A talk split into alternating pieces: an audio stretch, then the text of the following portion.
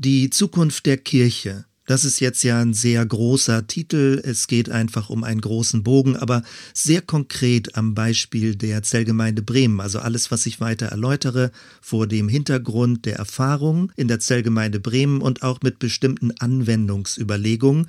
Aber in der Weise, dass wenn du jetzt als externe Person zuhörst, auch leicht Dinge für dich, für deine Kirchengemeinde übertragen kannst. Wir befinden uns in der siebten Episode und es geht jetzt speziell um das What, also um das Was. Was ist zu tun? Das What hat mit den Handlungen zu tun. Was soll geschehen? Wofür wollen wir uns einsetzen? Was sind die Tätigkeiten, um die es geht?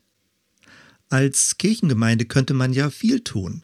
Man kann Gottesdienste durchführen, Predigten abhalten, äh, Kinderprogramme entwickeln, Spenden einsammeln, Social-Media-Kanäle, Facebook, YouTube bestücken, Besuche machen, Gebäude verwalten.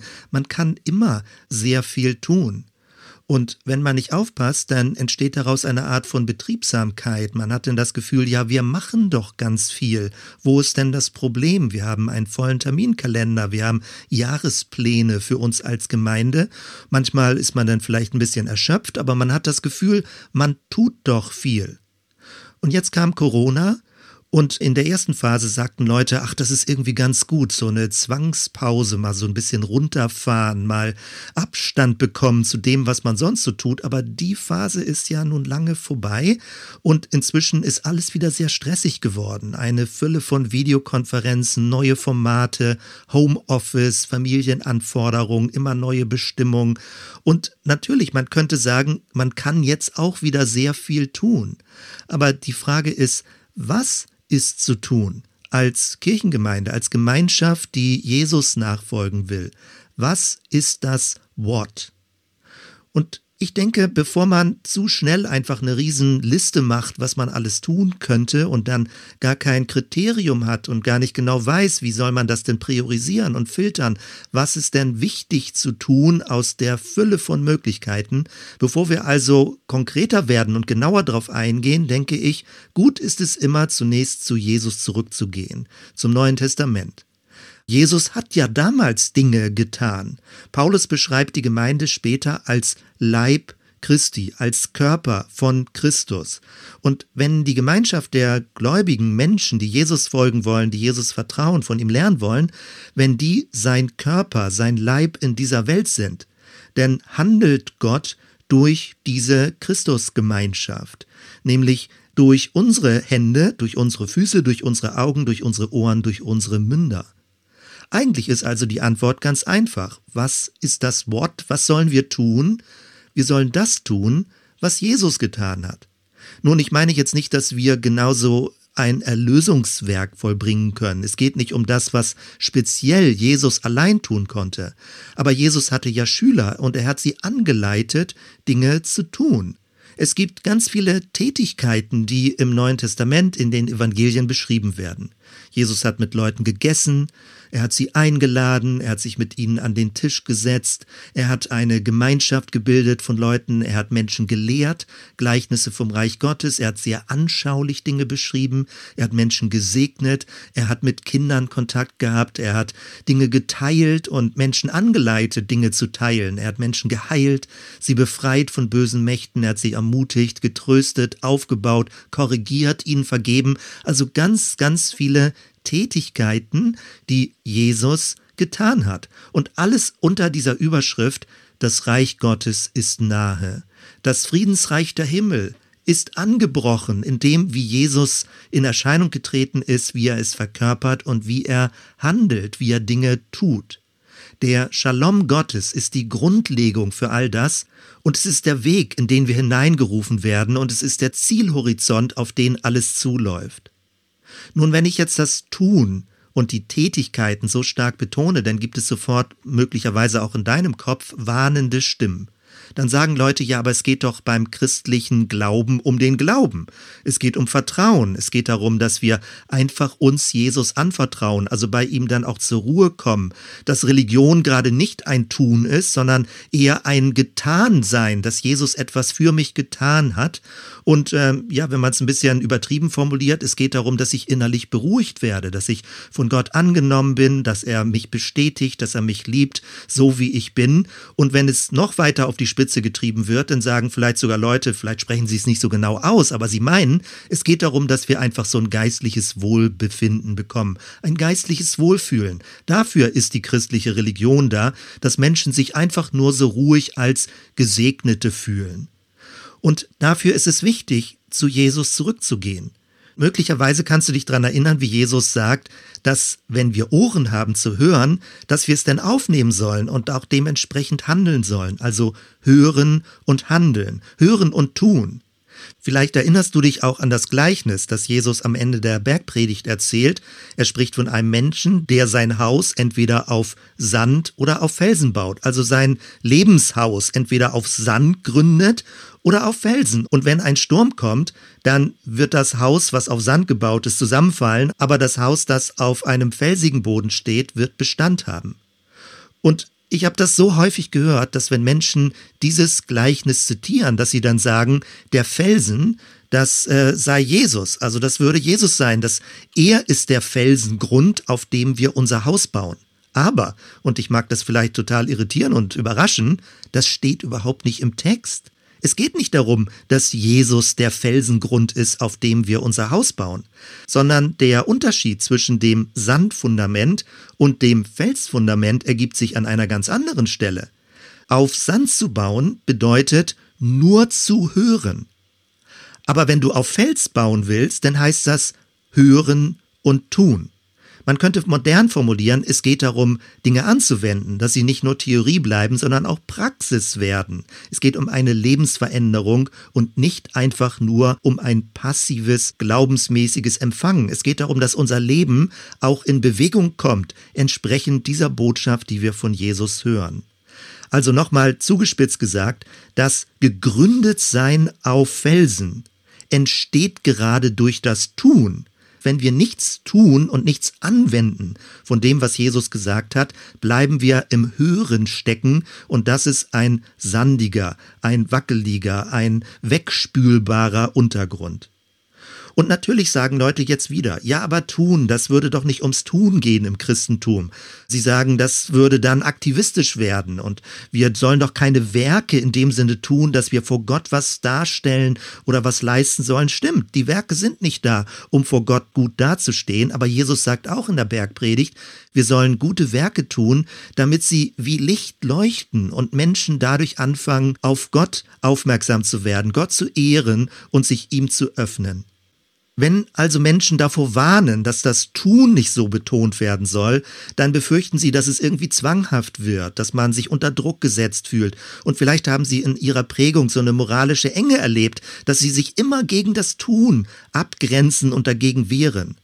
Und natürlich ist es richtig, alles beginnt damit, dass wir zunächst empfangen, dass wir Jesu Erlösung empfangen, dass wir seine Vergebung, seine Gnade, seine Zuwendung empfangen, so wie er gelebt hat und wie er das Menschen angeboten hat und sie eingeladen hat auf diesem Weg. Aber der Zielpunkt dieses Weges ist, dass wir tätig werden, dass unser Leben wirksam ist, dass Christus durch uns wirkt, alles zur Ehre Gottes und zum Wohle der Menschen, mit denen wir zusammenleben.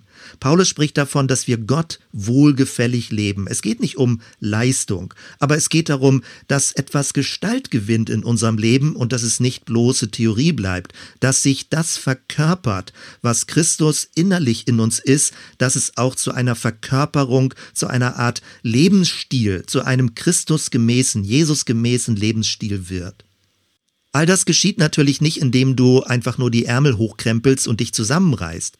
Es geschieht aus einem inneren Hören auf die biblischen Texte, auf die apostolischen Worte.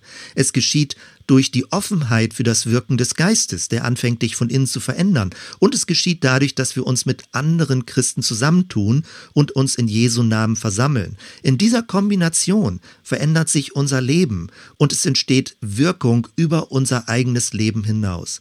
Es geht also nicht um ein isoliertes Tun aus menschlicher Kraft, es geht um ein Tun aus einer inneren Quelle, aus einer geistlichen Verbundenheit zu Christus, letztendlich zu Gott als dem Urgrund der Liebe und des Seins, aus dieser Verbundenheit heraus zu leben. Und genau das beobachten wir auch bei Jesus, wie er in diesem Rhythmus gelebt hat. Er hat sich zurückgezogen in die Stille, manchmal die Nacht durch sogar gebetet und aus dieser inneren Kraft heraus ist er dann tagsüber tätig geworden und hat sich Menschen zugewandt und hat ihnen das Reich Gottes erklärt und sie mit in dieses Energiefeld des Friedensreiches Gottes hineingenommen.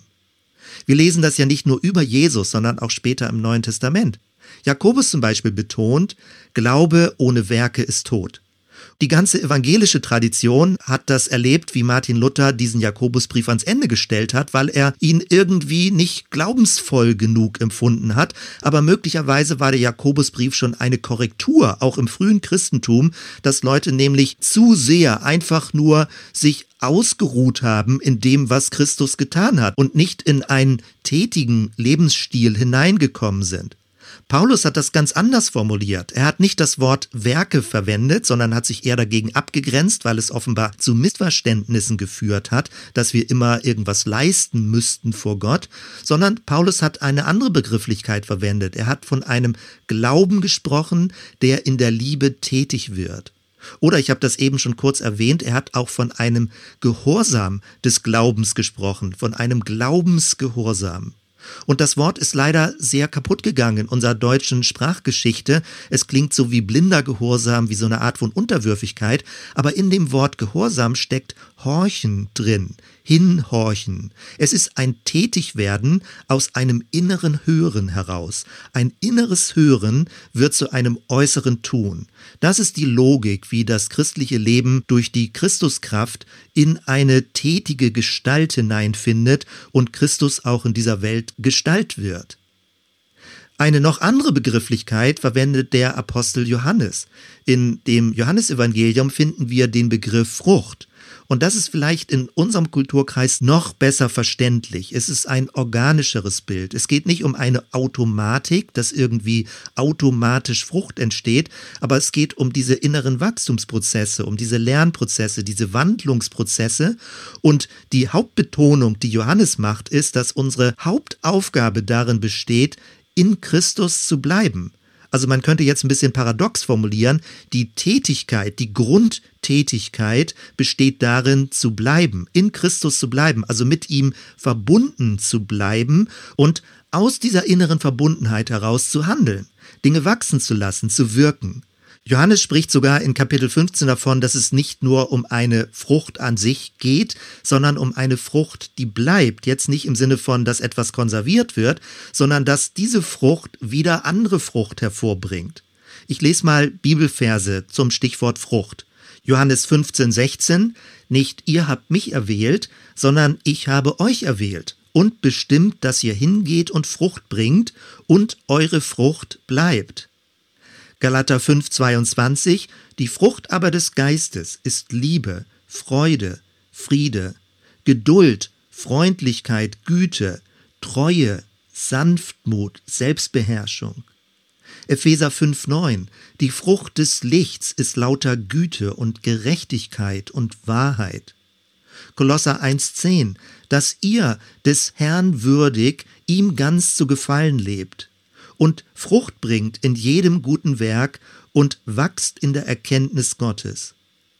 Hier findest du also verschiedene Bibelstellen für dieses Bild Frucht. Auch Paulus verwendet eben dieses Bild, nicht ganz so herausragend wie Johannes, aber auch bei Paulus kommt das vor.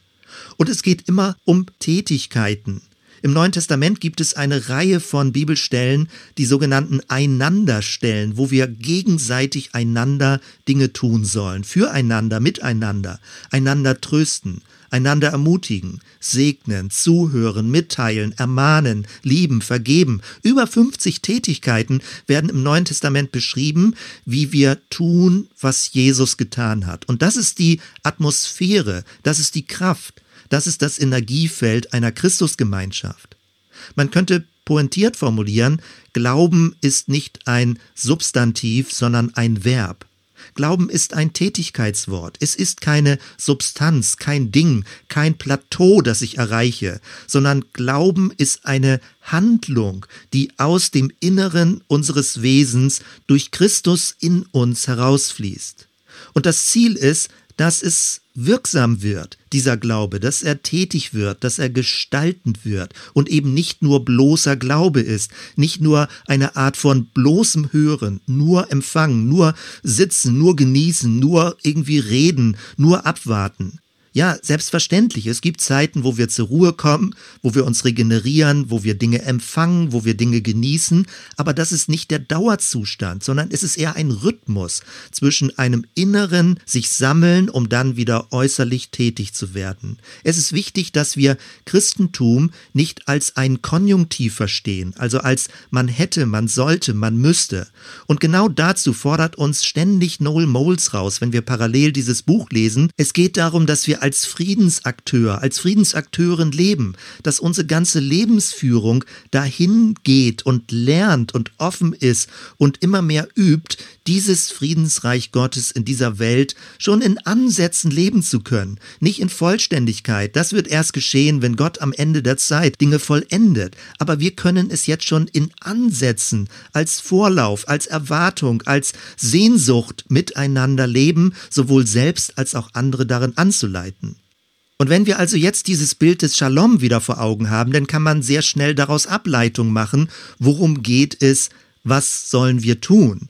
Das hilft uns sozusagen, verschiedene Ebenen, verschiedene Aspekte im Blick zu behalten. Ich versuche das gerade mal zügig durchzugehen und du wirst dann für dich eigene Verlängerung machen können. Die vier Aspekte des Shalom sind ja der Bezug zu Gott, der Bezug zu mir selbst, der Bezug zu jemand anderen oder zu meinen Mitmenschen und der Bezug zur Schöpfung. Und das kann man jetzt auf drei verschiedenen Ebenen durchdenken, nämlich sowohl für mich als Einzelperson, dann als Gemeinschaft, wie man anderen Menschen Dinge beibringt und dann auch nochmal, wie man beibringt, etwas beizubringen. Also ich mache es ein bisschen praktischer und gehe das gerade mal zügig durch. Bleiben wir bei dieser Ebene du als Person und gehen mal diese vier Aspekte des Shalom durch. Es geht also darum, dass du für dich lernst, in Kontakt mit Jesus zu leben, aus dem Frieden mit Gott heraus zu leben, dass du von Jesus Neues empfängst, Wahrheiten empfängst, Ermutigung empfängst. Es geht darum, dass du selbst in einer Friedensbeziehung, in einer Shalom-Beziehung zu Gott lebst. Und all das, was als geistliche Wahrheit von Gott in dein Leben hineingesprochen wird, dass du es aufnimmst und dass es die Beziehung zu Christus, dem Auferstandenen, vertieft. Also alles, was in die Beziehung zu Christus einlädt und sie vertieft, ist gut. Das tun wir. Tu das, wo immer du Ideen hast dafür. Alles, was die Beziehung zu Gott oder konkreter zum auferstandenen Christus vertieft, ist gut. Wenn wir den zweiten Aspekt des Shalom nehmen, dann geht es um dich in Beziehung zu dir selbst. Also, dass du Christus ähnlicher wirst, Gottes Ebenbild, aber dass deine Persönlichkeit aufrechter wird. Es geht um Charakterbildung. Es geht darum, dass du von Sündenbelastung frei wirst, dass du aus Beschämungsstrukturen herauskommst, dass Heilung geschieht in dir drin, dass Seelsorge möglich ist, wo du sagst, ich brauche da Unterstützung, dass du deine Sexualität annimmst, egal wie sie gerade strukturiert ist, dass du dich als ganzen Menschen annimmst. Alles, was zur Versöhnung mit der eigenen Geschichte, auch mit der eigenen Familiengeschichte und mit deiner Persönlichkeit beiträgt, ist gut. Wo immer du Ideen hast, den Shalom mit dir selbst zu leben, tu das und wende es an und lerne von anderen Menschen, damit du in Shalom mit dir selbst leben kannst. Der dritte Aspekt, du als Person im Verhältnis zu anderen Menschen. Wie sieht es da aus mit Shalom? Paulus sagt ganz praktisch, ganz nüchtern, so vieles an euch liegt, haltet Frieden. Ja, es geht darum, dass du lernst, in Versöhnung zu leben, Menschen zu vergeben, Mediation, also nicht Meditation, das meine ich jetzt nicht, sondern Mediation in Anspruch zu nehmen, also Vermittlungsarbeit, dass du selbst mit anderen Menschen in Frieden leben kannst, soweit es möglich ist. Kommunikationsstrukturen, dass man nicht scharfe, gewalttätige oder aggressive Kommunikationsstrukturen hat und lernt, respektvoll miteinander umzugehen, bei allem Engagement, wie man auch miteinander denn diskutieren kann. Es geht also um Handlungen, es geht um das Gemeinwohl, es geht um Gewaltfreiheit, um Friedensethik, es geht bis in den politischen Bereich, dass man sich engagiert mit anderen zusammen für eine gerechtere Welt, für eine sozial gerechtere Welt. Es geht um Hilfe für geflüchtete Menschen. Also, was immer das friedliche und gerechte Zusammenleben von Menschen fördert, ist gut. Tu das. Wo immer du Ideen hast und es umsetzen kannst, tu das. Als viertes könnte man jetzt den Aspekt der Schöpfung nehmen, dein Verhältnis zur Schöpfung. Da geht es um Lebensstilfragen, Kleidung, Mobilität, Ernährung, Energie, Wohnen. Es geht darum zu lernen, nachhaltig zu leben, verantwortungsvoll zu sein, Umgang mit Tieren als Partner der Schöpfung, respektvoll mit allen Tieren zu sein. Da gibt es keine fertigen Antworten, das ist ein ständiges Lernfeld, aber die Leitlinie lautet, alles, was unser ökologisches Lebensumfeld schützt und pflegt und achtet, ist gut. Tu das. Also was dich als Einzelperson angeht, alles, was den Shalom in diesen vier Aspekten zu Gott, zu dir, zu deinen Mitmenschen und zur Schöpfung fördert, tu das. Das ist der Kompass, mit dem wir tätig werden. Und ich möchte das noch ein bisschen weiter verlängern, damit wir das große Bild sehen. Es geht nicht nur um dich als Einzelperson, sondern diese vier Aspekte des Shalom können wir auch anderen beibringen. Also, dass du anderen zeigst, was du gelernt hast. Und wieder die vier Aspekte. Also es geht um Ausbildung, Förderung, Anleitung, Weitergabe des Glaubens mit allen Möglichkeiten. Kopf, Herz, Hand, Outdoor, Indoor, digital, analog. Alles ist gut und sinnvoll. Es geht darum, Kinder zu inspirieren, Jugendliche mit auf den Weg zu nehmen, Erwachsene zu gewinnen für diese große Shalom-Perspektive. Wieder praktisch diese vier Felder durchgehen. Es geht darum, dass du anderen hilfst, Kontakt mit Jesus zu bekommen sie mit Jesus bekannt zu machen, sie zu Jesus hinzuführen, die spirituelle Suche von Menschen ernst zu nehmen und respektvoll, wenn sie dafür offen sind, auf Jesus hinzuweisen. Mit Jesus bekannt machen, dass du das nicht nur selbst erlebst, sondern auch andere das erleben können. Es geht als zweites darum, dass du anderen hilfst, mit sich selbst versöhnt zu sein.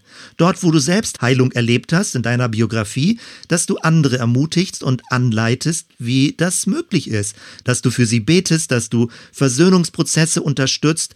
Man könnte es ein bisschen säkularer formulieren, dass wir uns einander helfen, zur bestmöglichen Version unserer selbst zu werden dass Erlösung in uns und in anderen Gestalt gewinnt, dass Christus mit dieser neuen Identität in uns drin unsere gesamte Persönlichkeit durchleuchtet. Und wir helfen uns einander, dass jeder sich in seiner Persönlichkeit entfalten kann.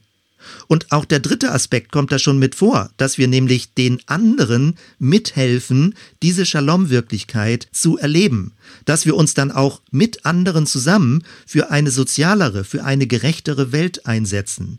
Und damit auch der vierte Aspekt des Shalom, nämlich die Umwelt, der ganze ökologische Aspekt, dass wir gemeinsam uns investieren, auch in das Gemeinwohl. Lebensstilfragen, Ideen, Anregungen, Erklärungen, vorbildliches Leben, möglichst gut, ökologisch nachhaltig zu leben und nicht ignorant zu sein an diesen Stellen. Bis dahin, dass man Workshops anbieten kann über Ernährung, über Sport, über ökologische Fortbildung. Und genau das beschreibt Noel Moles in dem sechsten Kapitel wie wir Gefährten der Schöpfung sind, miteinander und mit anderen und anderen helfen, genau diesen Weg zu gehen.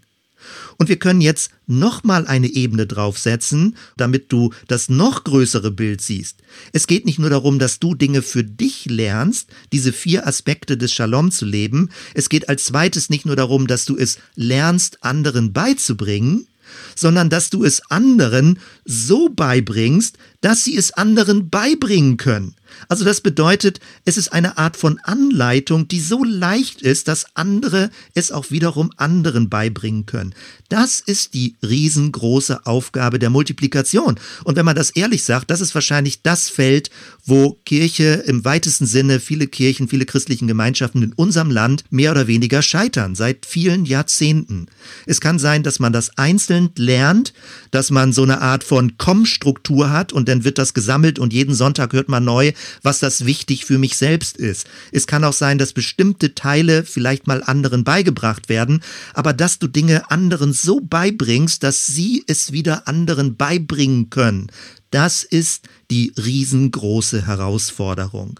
Paulus beschreibt das in 2. Timotheus 2, Vers 2 und das, was du von mir gehört hast vor vielen Zeugen, das übergib du wiederum anderen zuverlässigen Menschen, die dann auch in der Lage sein werden, andere zu unterrichten. Es geht also um eine Art von Vermittlung, von Weitergabe dieser Shalom-Glaubenswirklichkeit, dieser Shalom-Erfahrung, dass andere wiederum ermutigt werden, es anderen weiterzugeben, weiterzusagen und weiter vorzuleben. Es geht also um eine verständliche Art, um eine Übertragbarkeit, um eine Erlernbarkeit, um Muster, die andere Menschen verstehen und für ihre Kontexte anwenden können. Es geht um Praxisübung, um Frucht, die bleibt, also die sich reproduziert durch das Leben von uns und durch das Leben von anderen. Das ist die große Aufgabe. Und das ist das riesengroße Bild, was wir hoffentlich bestmöglichst vor Augen haben und worauf wir gemeinsam mit Christus zuarbeiten, dass genau das geschieht auch in unserer Gemeinde, in unserer Mitte. Ich fasse zusammen. Wir haben ja jetzt verschiedene Dinge beredet. Wir haben das Why, das How, das What. Mir helfen diese F-Begriffe. Für das Why, es ist der Friede Gottes in unserer Mitte. Für das How, es sind fluide Formen. Und für das What, es ist Frucht, um die es geht. Mir helfen auch die S-Begriffe. Für das Why, es ist der Shalom, der Shalom Gottes, das Energiefeld Gottes, worauf alles zuläuft und was wir jetzt schon ansatzweise erleben. Für das How, es ist der Schwarm, etwas, was dynamisch und lebendig ist. Das ist die Gestalt von Kirche, das How. Und für das What, es ist die Sendung. Es geht darum, ein Segen zu sein über sich hinaus. Das sind die Tätigkeiten, die wir tun sollen. Das ist das What für eine Kirche. Vielleicht ist dir aufgefallen, ich habe bisher noch überhaupt nicht über Veranstaltungsformate geredet. Groß, klein, Digitalisierung, nichts davon habe ich großartig erwähnt. Gebäude, Standorte, Programme, Gottesdienste, all das war noch gar nicht Thema. Ich werde in der nächsten Episode damit weitermachen. Ich schließe mit den letzten Worten aus dem Perspektivenpapier 2020, 2021 und dort hatten wir noch die Kantine vor Augen, das alte Postamt, wo unten ein Parkhaus drin war. Das sind die Bilder, die gleich vorkommen, aber die das deutlich machen. Das oberste Ziel ist, dass eine Gemeinde nicht als ein Parkhaus für Christen fungiert, sondern zu einer Ausgangsbasis für Sendboten wird. Es geht um Multiplikation um Frucht, die bleibt. Darum, Akteure des Shalom zu werden und andere zu gewinnen, es ebenso zu sein. Was auch immer uns hilft, diesen Auftrag bestmöglich in die Tat umzusetzen, wollen wir begrüßen und unsere Gemeindearbeit dementsprechend anpassen. Es würde mich freuen, wenn du weiter dabei bleibst. Wir hören uns dann bei der nächsten Episode. Bis dann.